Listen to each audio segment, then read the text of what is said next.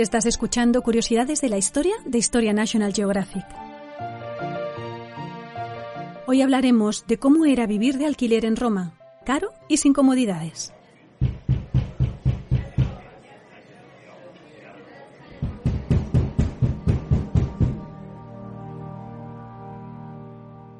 Cuenta Tito Livio que entre los muchos prodigios que anunciaron en Roma la llegada de Aníbal atravesando los Alpes en aquel fatídico 218 a.C., ocurrió que en el foro boario, sede del mercado de ganado, un buey había subido por sí solo a una tercera planta, y espantado por el alboroto de los vecinos, se había arrojado al vacío desde allí.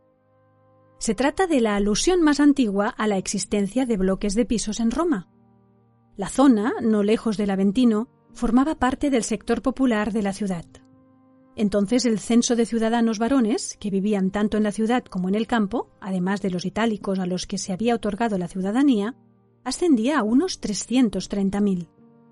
Al acabar la guerra, la cifra descendió a unos 214.000. Solo en Roma vivían cerca de 200.000 personas, por lo que es verosímil que los inmuebles de pisos ya hubieran aparecido. Otro testimonio data de 186 a.C., cuando el cónsul Postumio forzó la declaración de un testigo para desencadenar la persecución contra las bacanales. Postumio pidió a su suegra Sulpicia, matrona viuda de rango senatorial, que ocultase a la joven en su vivienda. Se le asignó una estancia en la parte alta de la casa, cerrando el acceso por la escalera que conducía a la calle y abriendo una entrada hacia el interior de la mansión. La morada también estaba en el Aventino. Entre finales del siglo III y comienzos del II a.C., las insulae o ínsulas, los bloques de pisos, eran habituales en Roma.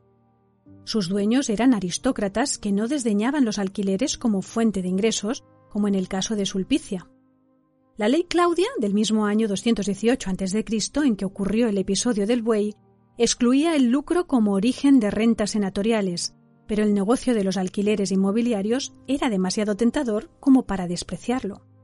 Además, se podía contar con intermediarios para las operaciones. El crecimiento de población en Roma fue muy intenso.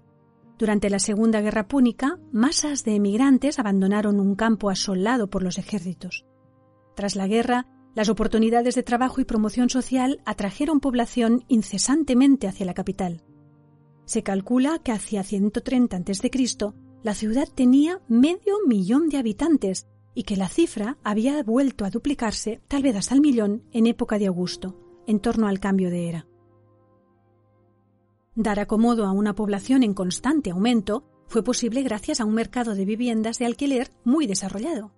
Entre el millón escaso de personas que vivían en Roma se contaban 750.000 plebeyos libres, de 100.000 a 200.000 esclavos y en torno a 20.000 personas entre soldados, caballeros y las familias de unos 300 senadores. Las desigualdades sociales crearon una Roma con una minoría de rentistas y una gran masa de inquilinos. Las regulaciones de alturas para los bloques de pisos, que Augusto estableció en siete plantas y Trajano rebajó a seis, indican que la especulación se impuso y que se resistía a ser controlada. Aunque en época imperial se generalizó la construcción de ladrillo y mortero, en los últimos siglos de la República los incendios fueron muy habituales. Han quedado registrados más de cuarenta. Vitruvio culpaba de ellos al Opus Craticium, el zarzo, un entramado de varas revestidas de arcilla que se usaba para hacer tabiques, sobre todo en los pisos altos, y que demostró ser muy combustible. Por ello estaba contraindicado encender fuego en el interior de las viviendas.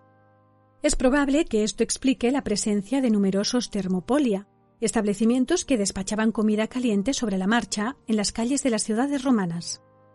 Aulogelio reconoce con pesar que si se pudieran evitar los incendios de que son presa con tanta frecuencia las casas de Roma, me apresuraría a vender mis campos para hacerme propietario en la ciudad, porque las rentas que producen las propiedades urbanas son elevadas.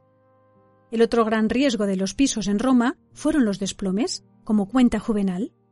Nosotros habitamos en una ciudad apoyada en gran parte sobre débiles puntales, pero cuando el administrador apuntala las paredes que amenazan ruina o tapa la abertura de una grieta antigua, dice que ya podemos dormir tranquilos teniendo la amenaza encima.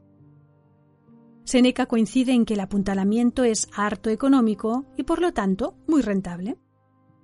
El mercado de alquileres en Roma se renovaba cada año. Los contratos entraban en vigor el primero de julio y se pagaban al año vencido. Es posible que tras esa fecha lo que quedara sin alquilar bajara de precio.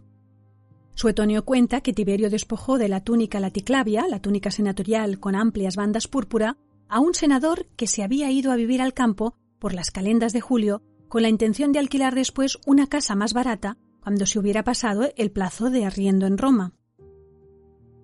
Como el inquilino debía permitir el acceso al administrador, es probable que, salvo en contratos firmados por varios años, cada junio nuevos inquilinos potenciales visitasen la vivienda. Era una hábil estrategia para presionar al residente e intentar subir la renta, ya de por sí cara. Juvenal dice que en las ciudades vecinas se compra una casa cómoda por el precio por el que en Roma alquilas un tugurio por un año. A finales de junio, el trasiego de quienes se mudaban y quienes se marchaban sin pagar tenía que ser incesante. Los cenáculos, los distintos apartamentos que formaban una ínsula, eran así inseguros y caros. Un cenáculo normalmente consistía en una habitación principal, el medianum, provista de ventanales a la calle o al patio. Desde allí se accedía al resto de cuartos, la mayoría sin ventana. En las primeras y segundas plantas se alojaban gentes de posición media. Incluso Séneca, el filósofo y mentor de Nerón, vivió tras su retiro de la vida pública sobre unas termas y reconoció tener un inquilino carpintero. En su descripción, los ruidos de la calle y las voces de los vendedores pregonando mercancías se amalgaman con los sonidos del agua y de los masajes de las termas. En las plantas bajas, comercios, talleres y tabernas formaban una pantalla junto con otros locales abiertos a la calle que se alquilaban como viviendas a los más pobres. Detrás se parapetaban las residencias más acomodadas, las casas señoriales, que se distanciaban de la calzada por un largo corredor y estaban estructuradas en torno a atrios y patios de columnas. La necesidad de vivienda provocó que cualquier lugar fuera bueno para vivir con tal de poder estar a cubierto, y eso incluía las buhardillas repletas de palomas bajo el tejado. Entre los apartamentos de las plantas bajas y los áticos había una auténtica estratificación social en altura. A más escalones que subir, el precio bajaba. Los juristas registran que se podía subarrendar los cuartos de un piso que ya se habían alquilado. Los inquilinos pobres que vivían bajo el tejado muchas veces disponían solo de una habitación y ni siquiera contaban con sanitarios. Una tinaja al pie de la escalera podía servir para vaciar la vacinilla, pero muchos preferían tirar los desechos por la ventana. Juvenal no recomendaba salir de noche por Roma. Los peligros se cuentan por las ventanas que en tal noche estén abiertas y vigilantes a tu paso, de modo que formula un deseo, llévate contigo este anhelo miserable, que se contenten con vaciar sus anchos bacines.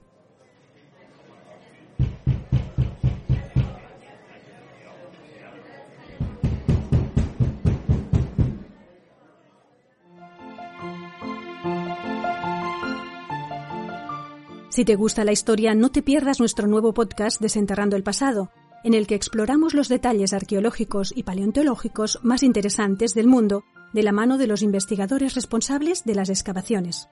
Busca Desenterrando el Pasado en tu plataforma de podcast favorita y escucha la historia, porque a fin de cuentas, conocer nuestro pasado es conocernos mejor en el presente.